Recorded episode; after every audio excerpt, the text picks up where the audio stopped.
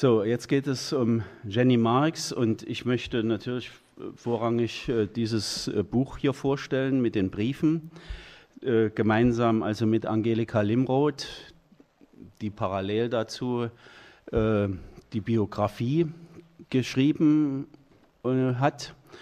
Ja, die Idee überhaupt entstand, also, also der Auslöser für dieses Buch war die Biografie. Frau Limroth kam mit dem Angebot, die Biografie zum 200. Geburtstag von Jenny Marx zu veröffentlichen. Und da meinte ich eine Biografie, wir haben schon mehrere Jenny Marx Biografien, auch neueren Datums. Es wäre günstiger, wenn man das mit etwas verbindet, was die Jenny also noch intensiver vorstellt. Und am besten wären da die Briefe.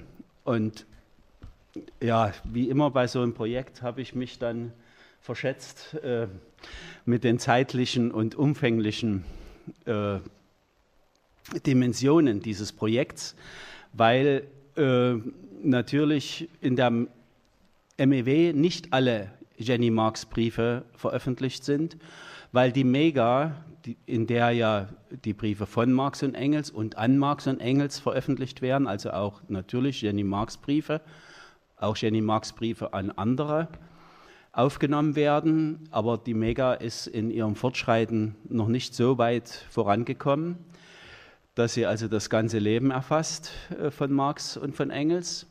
Und äh, es stellte sich also heraus nach Recherchen, dass von den nunmehr hier 329 Briefen etwas über 100 Erstveröffentlichungen sind. Also Briefe natürlich von, vor allem von anderen Personen, also nicht von Marx und nicht von Engels, sondern von Dritten an Jenny Marx, die bisher noch nicht veröffentlicht wurden. Und es gibt auch eine Reihe von äh, Jenny Marx Briefen. Zum Beispiel acht sind hier drin an Friedrich Engels, die bisher noch nicht veröffentlicht sind. Es hat also nach dem Schluss der MEW, also die Marx-Engels Werkausgabe, die ja bis 1968 herausgegeben worden ist, sind also Briefe aufgefunden worden, die eben in dieser Ausgabe nicht berücksichtigt werden konnten. Insofern wuchs sich dieses Unternehmen immer mehr aus und es war dann also großer Stress äh, vor Ende, vor Weihnachten, dieses Buch dann in den Druck zu kriegen und just Anfang Dezember bekam ich also dann raus, dass es noch diesen Brief äh, von Jenny Marx an Luise von Westfalen gibt, der also in dem, einem Nachlass der Familie Feuerbach liegt. Und äh, die Familie zwar also den Brief gut aufbewahrt, wie sie mir versicherten, aber nun ganz überrascht waren, dass es das Interesse gibt, diesen Brief auch zu veröffentlichen. Und jetzt, nachdem wir ihn entziffert haben, der war ein bisschen schwierig, ähm, und nach der Schilderung, die ich vorhin vorgetragen habe, ist es nun doch schade, dass dieser Brief nicht in diesem Band mit drin ist. Äh, in Vorbereitung auf diesen Geburtstag von Jenny Marx gab es auch, habe ich schon vorhin erwähnt, Presseveröffentlichungen, Veranstaltungen und so weiter. Und immer wieder spielte die Frage nach den Fotos von Jenny Marx eine große Rolle. Und gelegentlich tauchen also in Veröffentlichungen, vor allen Dingen bei Veranstaltungsankündigungen, Fotos auf, die nicht Jenny Marx zugerechnet werden können. Das betrifft vor allem jenes berühmte Foto, was also Gertrud Kugelmann, die Frau von Louis Kugelmann, Arzt in Hannover, den Marx, mit dem Marx korrespondierte und auch Jenny dann korrespondierte äh, mit ihm.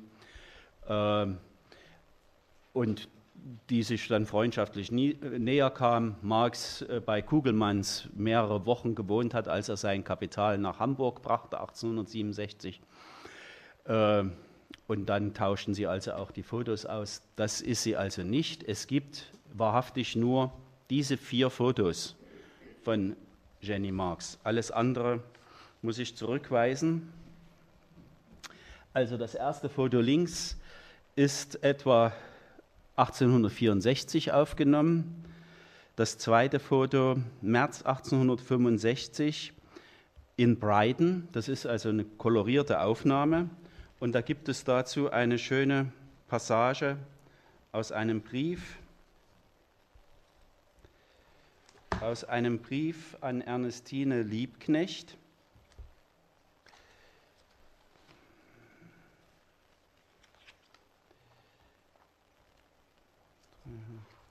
Ich lege, ich lege diesen Zeilen, die Sie mit Mühe entziffern werden, mein Fotograf bei. Er wurde vor zwei Jahren, das stimmt nicht ganz, in Breiten gemacht und ich finde mich so jung darauf, drauf aussehend, dass ich ganz stolz darauf bin. In Wirklichkeit bin ich in den letzten zwei Jahren sehr alt geworden, nur wunderbarerweise noch in braunem Haar, nur mit vereinzelten Silberverzierungen. Dieses Foto, äh, weil es ihr offenbar gefallen hat und weil es auch zeitlich passt, finden wir auch auf dem Bekenntnis, äh, auf dem Fragebogen von Jenny Marx, also ausgeschnitten oben dieses Foto ist also von diesem hier entnommen. Dann das dritte Foto ist um 1875 mit der Brosche und äh, das letzte Foto ganz rechts, da heißt es immer in den letzten Lebensjahren, konnte nicht genau bisher verifiziert werden, wann das aufgenommen worden ist. Jenny Marx selbst hat mehrfach in Briefen geäußert, sie möchte nicht fotografiert werden. Einmal äh, vor allen Dingen in der Zeit, als sie an Pocken erkrankt war, da hat sie gesagt, ihr Gesicht ist äh, magenta gefärbt und sie kann also nicht zum Fotograf gehen.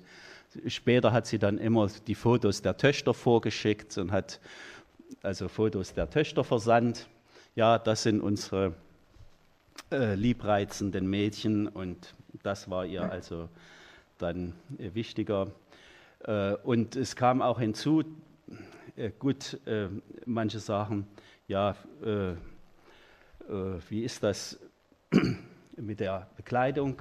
Sie hat auch einmal, glaube ich, geschrieben, sie kann nicht fotografiert werden, das Kleid muss erst aus der Pfandleihe wieder ausgelöst werden.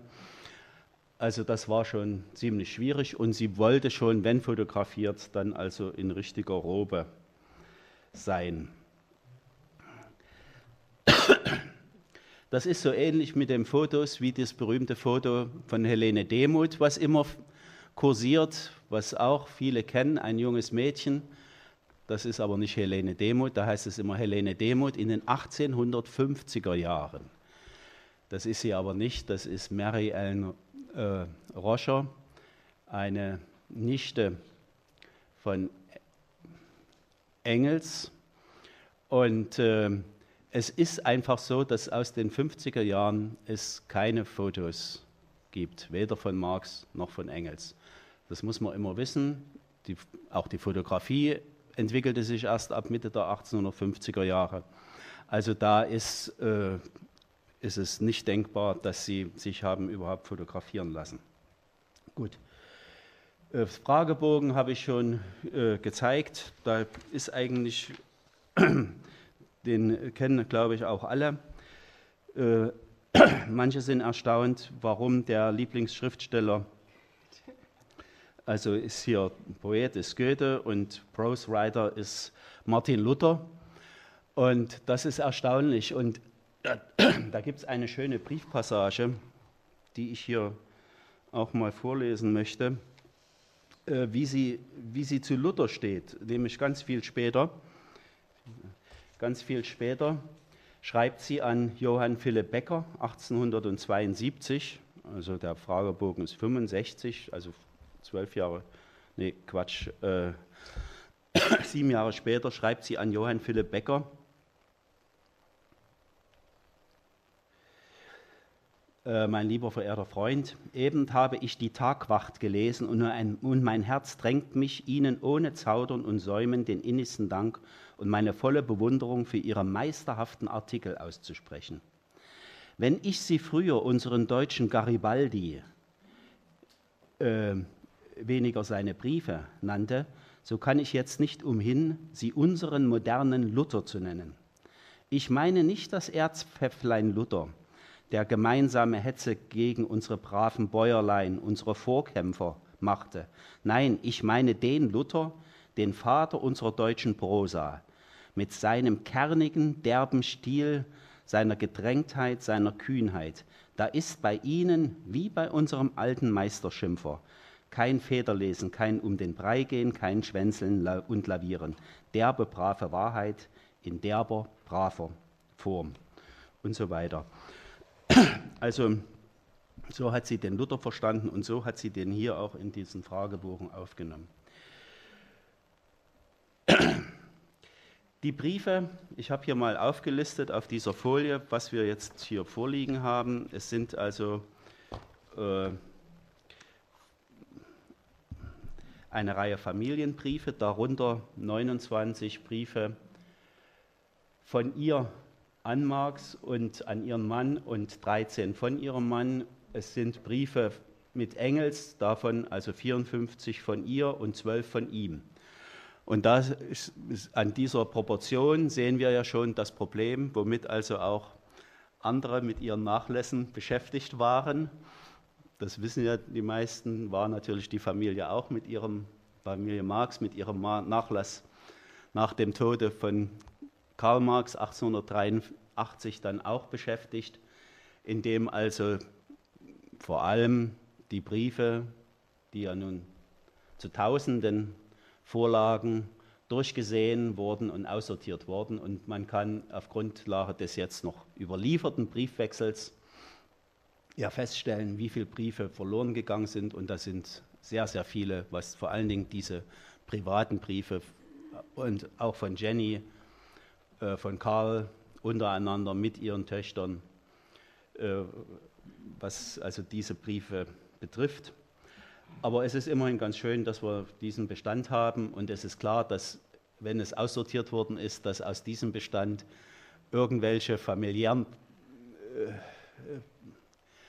Probleme oder sagen wir mal äh, äh, weniger zur Sprache kommen als sozusagen Schilderungen von der Reise äh, oder von dem, was sie gerade also bewegt und bedrängt. Es gibt Briefe mit Frauen, und das ist sehr interessant meines Erachtens, weil äh, das vielleicht aus dieser Perspektive nicht so bekannt ist, mit den beiden Ehefrauen von Wilhelm Liebknecht, Ernestine und Nathalie Liebknecht, mit Caroline Schöler und Bertha Markheim. Die Briefe mit äh, Liebknechts Frauen äh, sind in einem extra Bändchen veröffentlicht, das Wolfgang Schröder vor einigen Jahren, also am Ende der DDR-Zeit genauer gesagt, herausgegeben hat.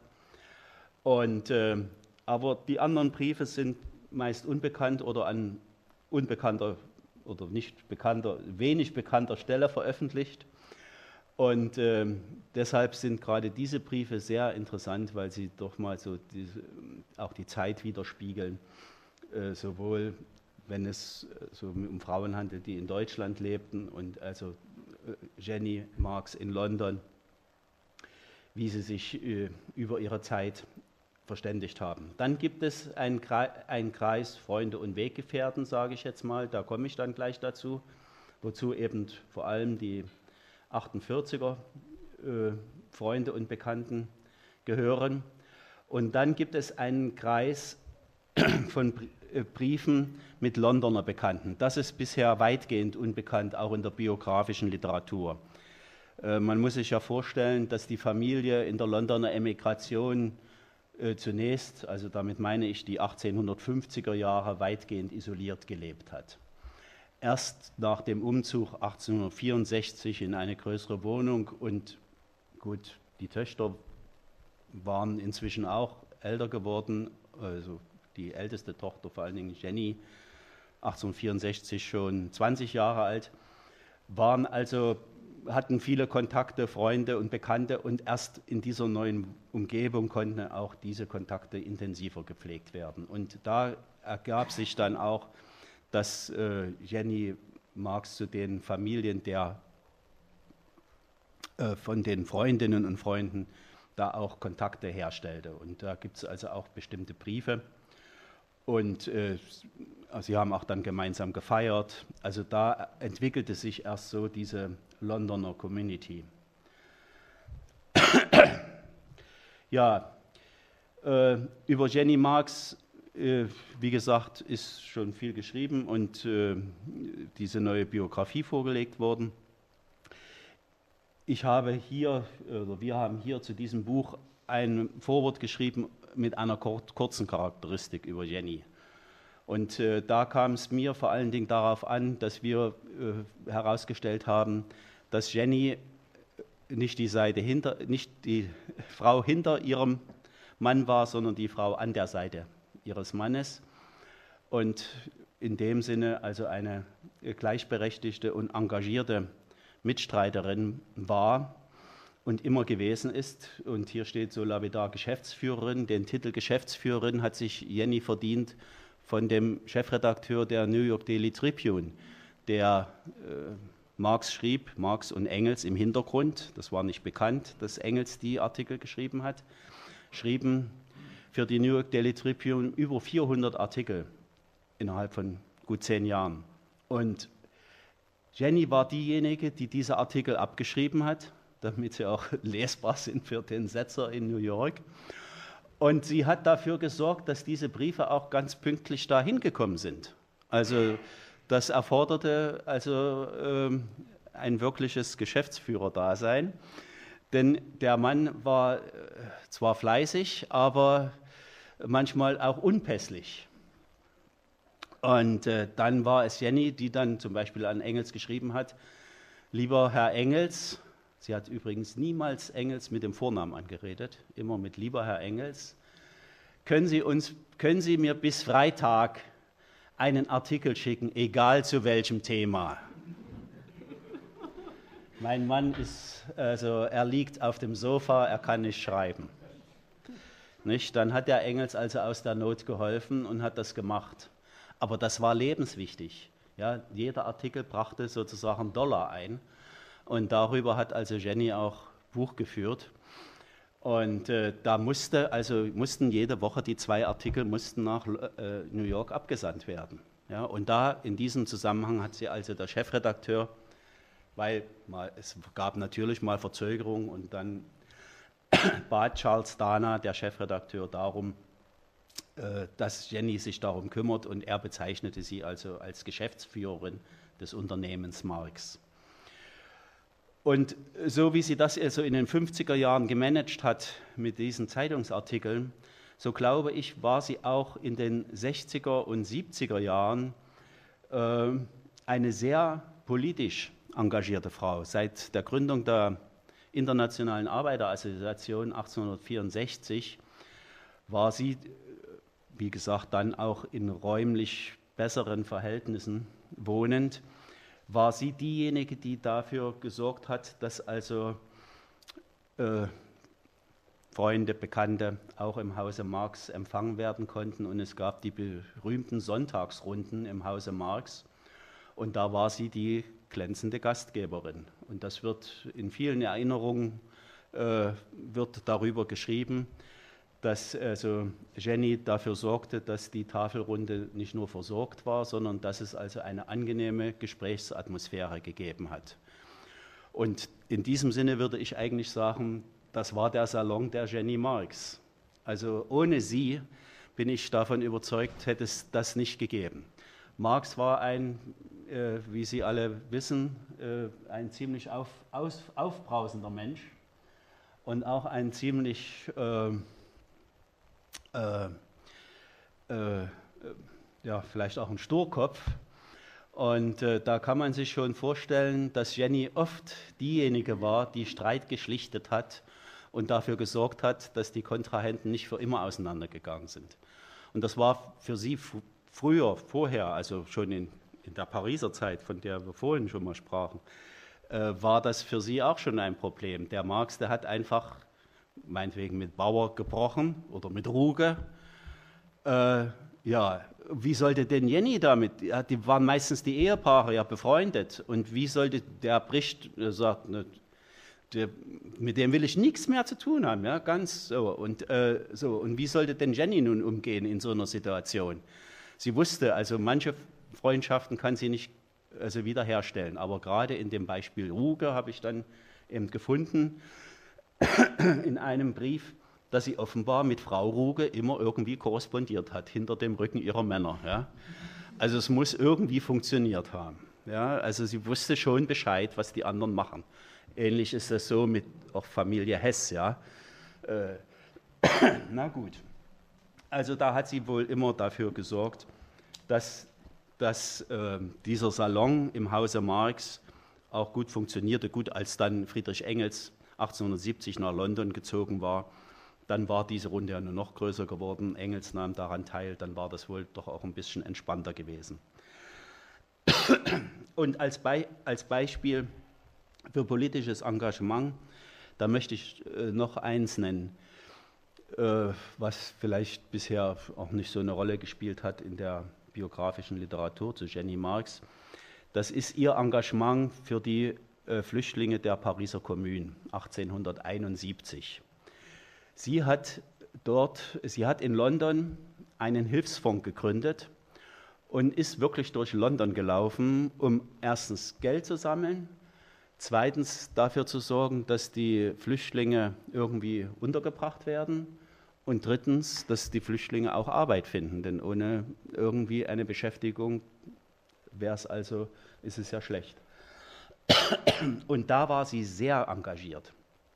Also ähm, es, äh, aus diesen Briefen geht hervor, dass sie da sehr viel unternommen hat. Äh, und äh, gut, die Töchter haben das mit großer Begeisterung, dieses Engagement auch unterstützt.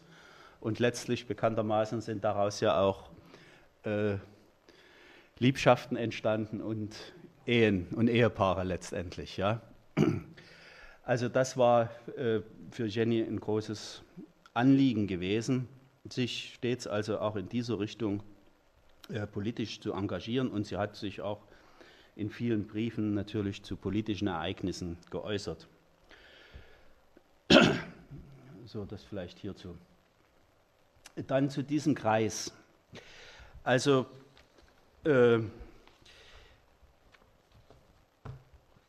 Jenny Marx ist während der 48, 49er Revolution jetzt als politisch agierende Frau äh, nicht so weit in Erscheinung getreten, äh, als dass sie da jetzt mit Marx zusammen in der Redaktion der Neuen Rheinischen Zeitung äh, gearbeitet hätte.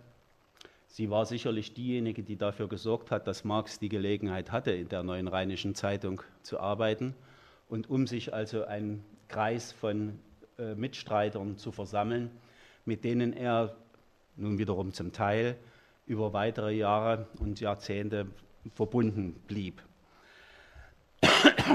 Aber aus der Bekanntschaft mit den in der Redaktion der Neuen Rheinischen Zeitung tätigen, aber auch überhaupt mit der Sympathie zu den Kämpfern der 48er Revolution. Daraus sind äh, Freundschaften und Kontakte entstanden, die über ja, bis zu ihrem Lebensende äh, angehalten haben.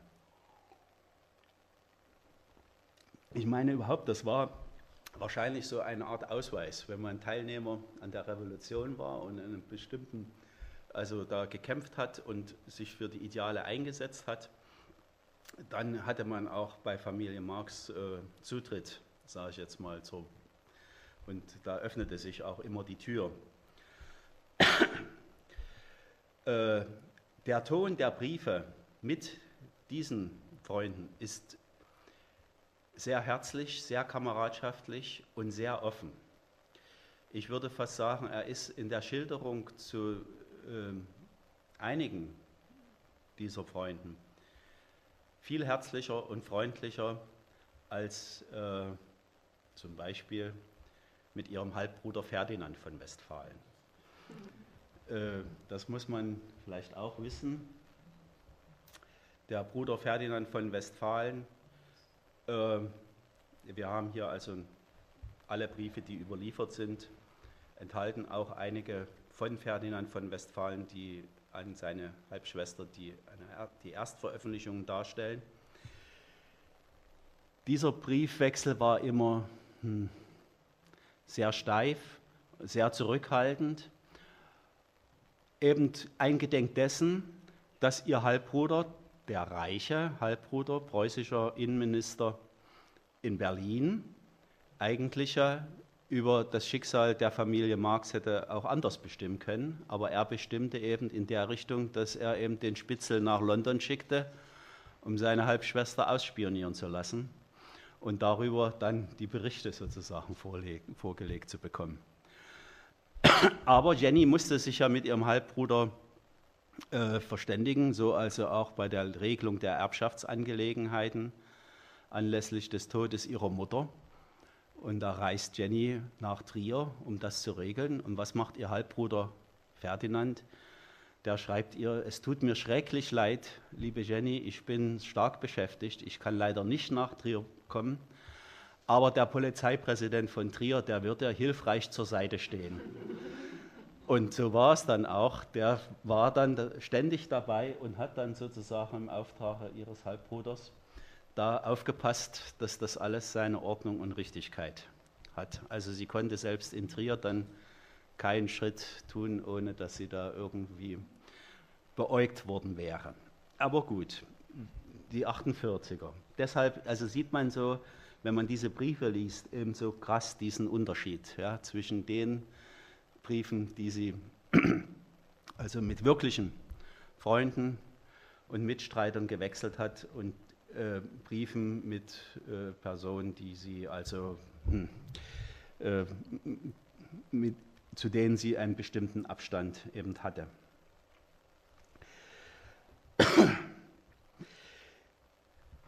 Dieses Netzwerk der 48er war für die Zeit nach der Revolution ja von besonders großer Wichtigkeit. Äh, man muss sich ja vorstellen, dass nach der Revolution hier in Preußen die Reaktion wütete. Viele, wurden, viele der Teilnehmer an der Revolution waren eingesperrt. Es, gab, es kam zum Kommunistenprozess in Köln, der Marx ja besonders beschäftigte, weil er dort immer mit hineingezogen werden sollte. Und Marx sehr viel getan hat, um also auch dazu beizutragen, die dort zu verurteilenden Mitstreiter irgendwie frei zu bekommen. Aber viele waren ja auch emigriert, ob in die Schweiz, in die USA oder eben nach London oder nach England überhaupt. Und es war außerordentlich wichtig, um überhaupt überleben zu können, dass also Marx die Freundschaft oder den Kontakt zu vielen weiter gepflegt hat. Und auch Jenny hat das, und auch Jenny hat das stets also weiter fortgeführt. Und da bildete sich also ein ganz entscheidendes Netzwerk heraus, äh, was auch dazu beigetragen hat, dass Marx in London nicht, also das betrifft jetzt vor allem in den 1850er Jahren, nicht in einer bestimmten Isolierung gelebt hat. Ein wichtiger, ein wichtiger Mitstreiter war Josef Weidemeyer, den, sie, den die Familie Marx 1846 in Brüssel kennengelernt hatte, der Mitglied im Bund der Kommunisten war und der 1851 in die USA emigrierte. Und mit Josef Weidemeyer wechselte Jenny mehrfach Briefe. Ihm berichtete sie häufig, über die familiären Umstände. Und einer der ersten Briefe nach der Emigration nach London, den schrieb Jenny an Josef Weidemeyer am 20. Mai 1850 und da möchte ich ein Stück daraus vorlesen.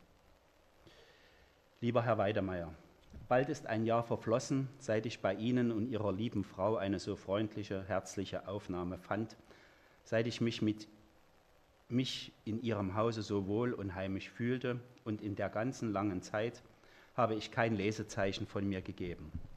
Ich schwieg, als ihre Frau mir so freundlich schrieb. Ich blieb selbst stumm, als wir die Kunde von der Geburt ihres Kindes erhielten. Dies Verstummen hat mich oft selbst gedrückt, aber ich war meistens unfähig zu schreiben und selbst heute noch wird es mir schwer, sehr schwer. Allein die Verhältnisse zwingen mir die Feder in die Hand. Ich bitte Sie, uns die von der Revue eingegangenen und, oder eingehenden Gelder so bald als möglich zu schicken. Wir haben sie sehr, sehr nötig. Es kann uns sicher niemand nachsagen, dass wir je viel Wesens von dem gemacht haben, was wir seit Jahren geopfert und ertragen haben. Das Publikum ist wenig oder fast nie mit unseren persönlichen Angelegenheiten behelligt worden. Mein Mann ist in diesen Dingen sehr empfindlich und er opfert lieber das Letzte auf, als dass er sich zu demokratischen Betteleien wie die großen offiziellen Männer hergeben sollte. Was er aber wohl von seinen Freunden, namentlich in Köln, erwarten konnte, war eine tätige, energische Teilnahme für seine Revue. Diese Teilnahme konnte er vor allem da erwarten, wo seine Opfer für die neue Rheinische Zeitung bekannt waren. Stattdessen ist aber das Geschäft durch nachlässige, unordentliche Betreibung gänzlich ruiniert worden. Und man weiß nicht, ob die Verschleppung des Buchhändlers oder die des Geschäftsführers und Bekannten in Köln oder da, ob das ganze Benehmen der Demokratie überhaupt am schädlichsten waren. Mein Mann ist hier fast erdrückt worden von den kleinlichsten Sorgen des bürgerlichen Lebens und zwar in einer so empörenden Form, dass die ganze Energie, die ganze Ruhe, ruhige, klare, stille Selbstbewusstsein seines Wesens nötig waren, um ihn in diesen täglichen, stündlichen Kämpfen aufrechtzuerhalten. Sie wissen, lieber Herr Weidermeier, welche Opfer mein Mann der Zeitung brachte. Tausende steckte er bar hinein, das Eigentum der Zeitung übernahm er, beschwatzt durch die demokratischen Biedermänner die sonst selbst für die Schulden hätten haften müssen. Zu einer Zeit, wo schon wenig Aussicht mehr zur Durchführung da war. Und so weiter. Und äh, auf weiteren vier Seiten schildert also Jenny ihren weiteren Lebensgang und verbindet damit die Hoffnung, dass Weidemeyer ihr hilft und das macht er auch. Weidemeyer sorgt dafür, dass also äh, die Schrift der 18. Primär des Louis Bonaparte und anderes, dann also in New York gedruckt werden.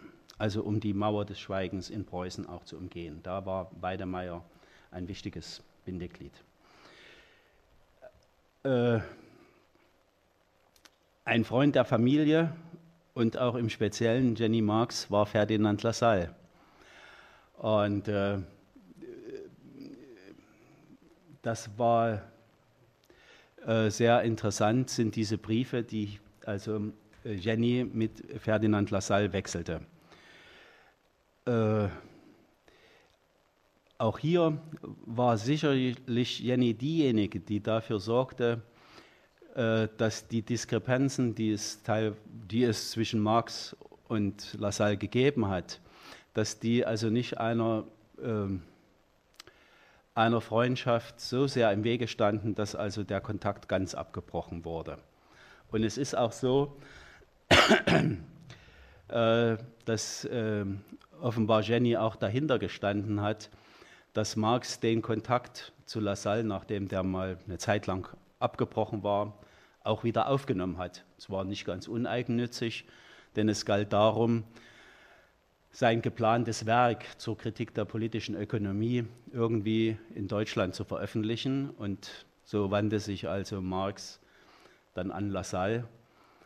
Und daraus entwickelte sich also ein neuer Schub in ihren Beziehungen.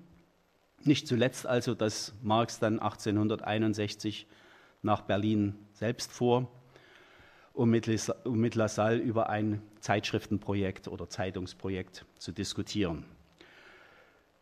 Und Marx fuhr auch nach Berlin, um äh, einen Antrag auf Wiedereingliederung in den preußischen Staat oder auf die Erlangung der preußischen Staatsbürgerschaft äh, zu stellen. Und äh, wie Jenny darauf reagiert hat, darauf will ich mal jetzt zu sprechen kommen. Also,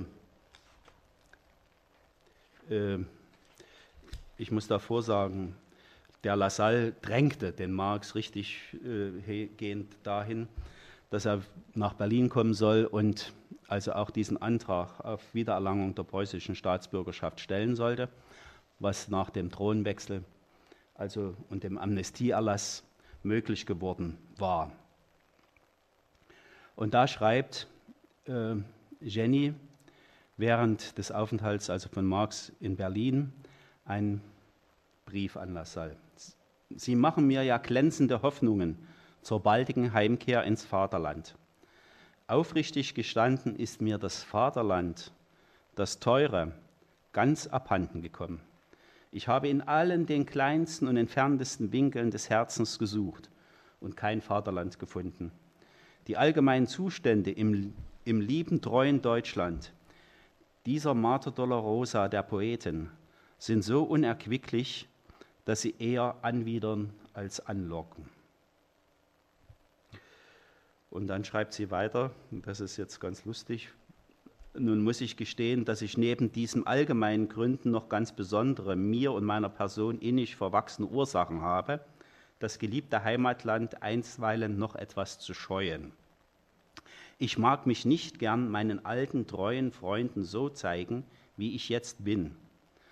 Von der schrecklichen Krankheit, von der sprach, also die Pocken, bin ich zwar mit einem blauen Auge, aber nicht mit heiler Haut davongekommen. Und in diesem Augenblicke bin ich noch so, so sehr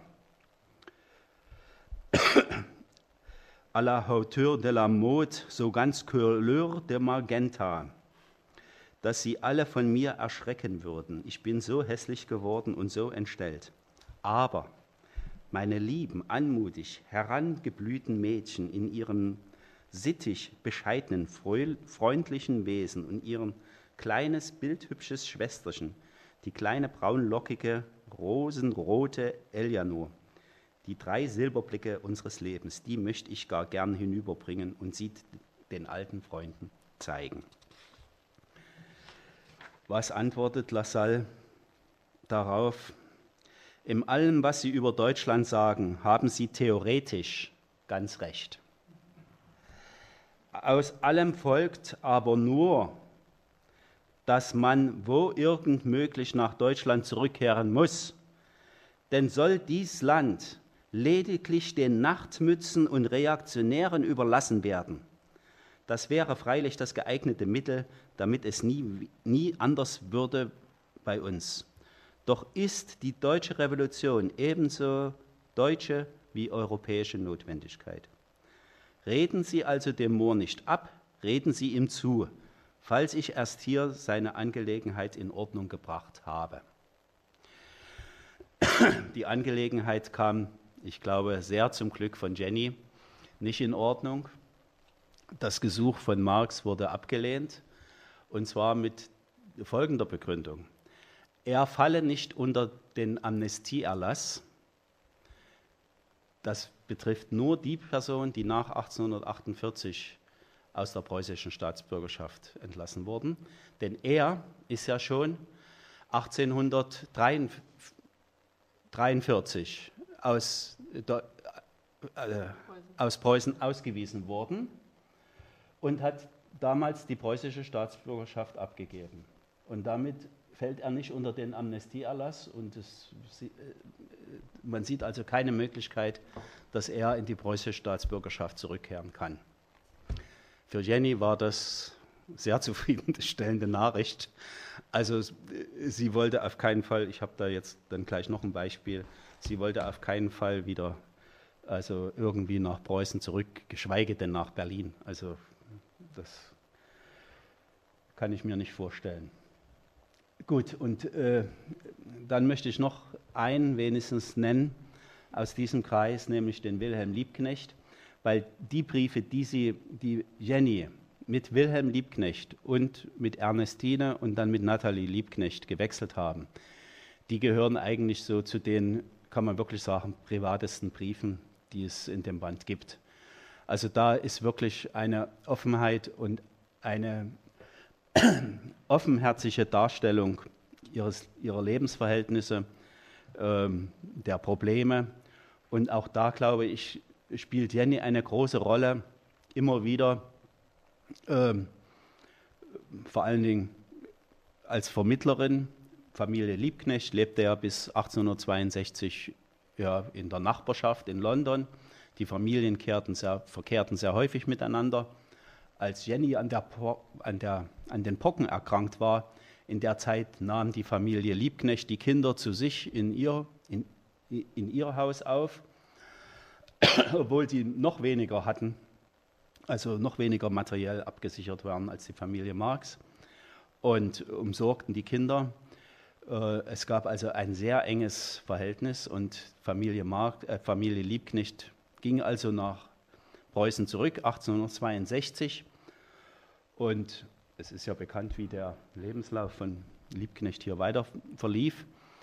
Und hm, das, äh, es gab also dann ständig den Kontakt nach Berlin vor allem und eben zur Familie Liebknecht.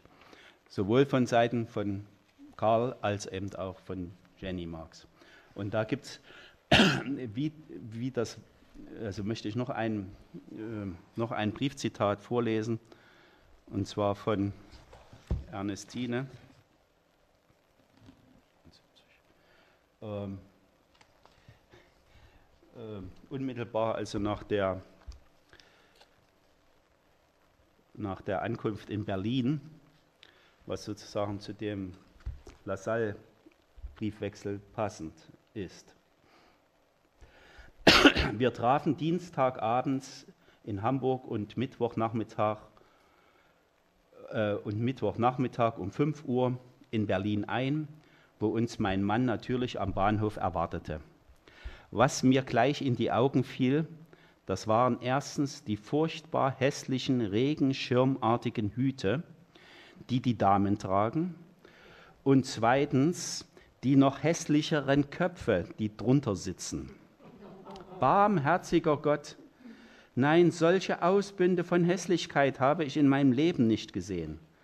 Dabei tragen sie das Haar so fabelhaft fantastisch, dass einem vor allem den Flechten und Locken und Würsten und Grausen und Ringeln und was weiß ich noch alles Angst und Bange wird. Ich muss gestehen, ich kann mich, obgleich nun bald vier Wochen hier, noch immer nicht an diese abscheulichen Friseur, Frisuren und Köpfe gewöhnen, und beim Anblick derselben muss ich immer unwillkürlich an sie denken. Sie hatten doch recht, die deutschen Mädchen, wenigstens die Berlinerinnen, sind nicht hübsch. Uh, to apply to very mildest term to them. Uh, und dann geht es weiter, was mir ferner nicht gefallen will, das ist der entsetzliche Staub, welcher bei windigem Wetter einem dermaßen die Augen erfüllt, dass man ganz blind davon wird und so weiter und so fort. Also das Berliner Pflaster ist unmöglich und sie denkt also an das Londoner und so geht das also weiter. Die Preise, Frauen tauschen sich dann über die Preise aus und so weiter. Der Lebensmittel, der Gemüse, des Fleisches es geht um die Kinder und so weiter. Aber das ist natürlich nur der Hintergrund dazu, um zu wissen, dass es also Liebknecht ja gelingt, eine Zeitung zu gründen, eine Zeitung herauszugeben und damit also ein Sprachrohr auch von Marx zu schaffen in der preußischen Hauptstadt. Und das war nicht ganz unwesentlich. Und dazu hat also Jenny durch die Schaffung des entsprechenden Klimas, glaube ich, ganz entscheidend mit beigetragen. Also so könnte ich jetzt, äh, ja doch Becker, muss ich unbedingt noch was dazu sagen, zu Becker. Becker äh, war ein sehr enger Freund der Familie Marx. Er war schon 1847 in der äh, Schweiz naturalisiert, war dann Teilnehmer an der Revolution 1848-49 und lebte dann also in der Schweiz, auch natürlich ganz wichtig als Herausgeber und Redakteur einer Zeitung, an der Marx auch sehr eng mitarbeitete. Und äh, Jenny Marx pflegte mit ihm einen sehr intensiven Briefstil, vor allen Dingen also in den 1860er, 70er Jahren. Und gut, das trug wahrscheinlich auch wieder dazu bei, dass also diese, äh, dieses Netzwerk auch sehr eng geknüpft werden konnte. Und wie Jenny auf die auf das äh, Erscheinen des ersten Bandes des Kapitals reagierte. Das will ich an dem Beispiel eines Briefes an Becker äh, deutlich machen. Ähm, 34. Entschuldigung. Ähm, ja. Also 1867 erschien der erste Band des Kapitals im September. Und als vier Wochen später es immer noch keine Rezension war, war der Marx ganz unruhig, was ist hier los? Die Reaktion des Schweigens und äh, er kriegt keine Nachrichten und weder aus Deutschland und noch äh, es gibt keine Rezension. Den Engels beauftragt Marx, äh, Rezensionen zu verfassen, was Engels auch macht. Äh, sogenannte Tarnrezensionen, die in bürgerlichen Zeitungen erscheinen sollten. Und, äh, aber auch Freunde melden sich nicht, denen das Kapital gesandt worden ist. Und irgendwie fühlte sich Jenny dann doch, äh, äh, wollte dann eine positive Nachricht wahrscheinlich organisieren für ihren lieben Mann und schrieb also an Johann Philipp Becker äh, im Oktober 1867, Folgendes. Wenn Sie schon in den Besitz des Buches, also des Kapitals von Karl Marx gekommen sind, so rate ich Ihnen, sofern Sie sich nicht schon, wie ich, durch die dialektischen Spitzfindigkeiten des ersten, der ersten Abschnitte durchgearbeitet haben, jene über ursprüngliche Akkumulation des Kapitals und moderner Kolonisationstheorie zuerst zu lesen. Ich bin überzeugt, dass Sie diesen Teil, wie ich selbst, mit größter Befriedigung aufnehmen werden. Natürlich hat Marx kein spezifisches Heilmittel, wonach die Bourgeois-Welt, die sich jetzt auch sozialistisch nennt, so, gewalt, so gewaltig schreit, parat. Keine Pillen, keine Salben, keine Scharpie, um die klaffenden, blutenden Wunden unserer Gesellschaft zu heilen. Aber es scheint mir, dass er nach der naturhistorischen Entwicklung des, der, des Entstehungsprozesses moderner Gesellschaft die praktischen Resultate und Nutzanwendungen bis zu den kühnsten Konsequenzen gezogen hat und dass es keine Kleinigkeit war, den erstaunten Philister durch statistische Tatsachen und dialektische Manöver auf die schwindelnden Höhe folgender Sätze zu bringen. Und jetzt zitiert sie diesen berühmten Satz aus dem Kapital, äh, wenn das Geld mit natürlichen Blutflecken auf, der, auf, einer Backe zur Welt kommt, so das Kapital von Kopf bis Zeh aus allen Poren Blut und Schmutz triefend und so weiter. Der Bäcker reagiert darauf und schreibt, werte Freundin, ich bin Ihnen sehr dankbar für Ihre lebhafte Korrespondenz, die ohne telegrafisch zu sein, doch elektrisch wirkt und mich durchs Feuer jagt.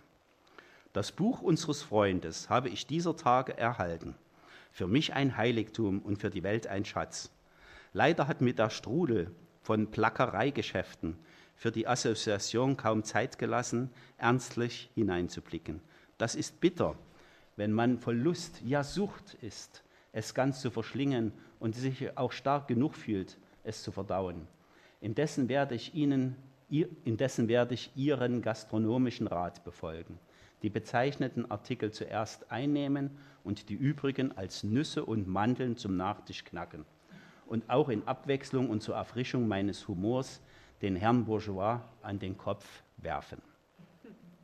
Also endlich kommt eine Reaktion in Marx Haus, die den lieben Karl auch wieder ein bisschen aufbaut. Ja, so könnte ich jetzt natürlich noch viele Beispiele nennen. Ich habe das jetzt also herausgegriffen, um mal deutlich zu machen, dass äh, also nicht nur Marx in diesem Netzwerk der 48er verbunden war, dass es für die Publikationstätigkeit, äh, für Bücher, aber auch natürlich für die Zeitung, für die Organisation der Internationalen Arbeiterassoziation von außerordentlicher Wichtigkeit war, dass diese Verbindungen bestanden, aber dass eben diese Verbindungen auch gepflegt werden mussten und dass daran Jenny einen nicht unwesentlichen Anteil hat. Und ich glaube, das wird durch diese Briefe wirklich deutlich. Äh, ja, abschließend, äh, um, um, das Thema nicht auszusparen, was jetzt nicht mit den 48ern zu tun hat, aber äh, wenn es um Jenny geht, wird es immer, wird die Frage ja immer nach dem unehelichen Kind gestellt, äh, um den Frederik Demuth, der 1851 geboren wurde. Und da haben wir einen Brief gefunden, der ist hochinteressant und der uns ganz neuen Aufschluss gab. Also, ähm, Moment, Entschuldigung. Ähm, der uns ganz neuen Aufschluss gab. Und zwar haben wir einen Brief eines Herrn äh, François Devalec gefunden. Und zwar, der nur ein bisschen Anlass gibt, weiter zu spekulieren. Der ist ganz kurz und ich will den mal vorlesen. Liebe Frau Marx, ich habe Ihren Brief erhalten und mich sehr darüber gefreut. Aus Brüssel geschrieben, 15. Oktober 1851. Wir sind immer noch in demselben kleinen Haus wie zu der Zeit, als Sie in Brüssel waren. Wir sind alle noch gesund. Ich freue mich, das Kind anzunehmen, aber Sie wissen wohl, liebe Frau Marx, dass dieser Preis zu wenig ist, um es vernünftig zu ernähren. Aber wenn diese Frau den gleichen Preis zahlen will, den Sie für Edgar gegeben haben, aber ich kann jetzt kein Kind zu diesem Preis annehmen, wenn ich es mit der guten Kuhmilch ernähren soll, wie Sie es verlangen, und sonst werde ich es pflegen, als es meins wäre. Zu folgender Frage brauche ich noch eine Antwort. Liebe Frau Marx, kommt dieses Kind auch aus London? François Devalec.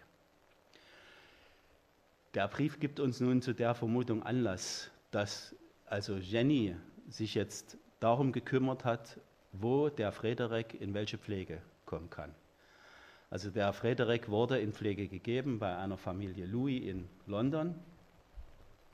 Aber offenkundig hat sich Jenny zunächst darum gekümmert, den Frederik nach Brüssel zu geben, wo sie also eine äh, Familie hatte, wo seinerzeit ihr Sohn Edgar, genannt Musch, gewesen ist. Wir wussten auch bis jetzt nicht, dass Edgar äh, in der Zeit, in der Brüsseler Zeit, in einer Gast, sage ich jetzt mal, Gastfamilie oder Pflegefamilie gewesen ist. Ja, das soweit. Ansonsten gibt es immer wieder Spekulationen über irgendwelche anderen Kinder von Marx, an denen ich mich nicht beteilige.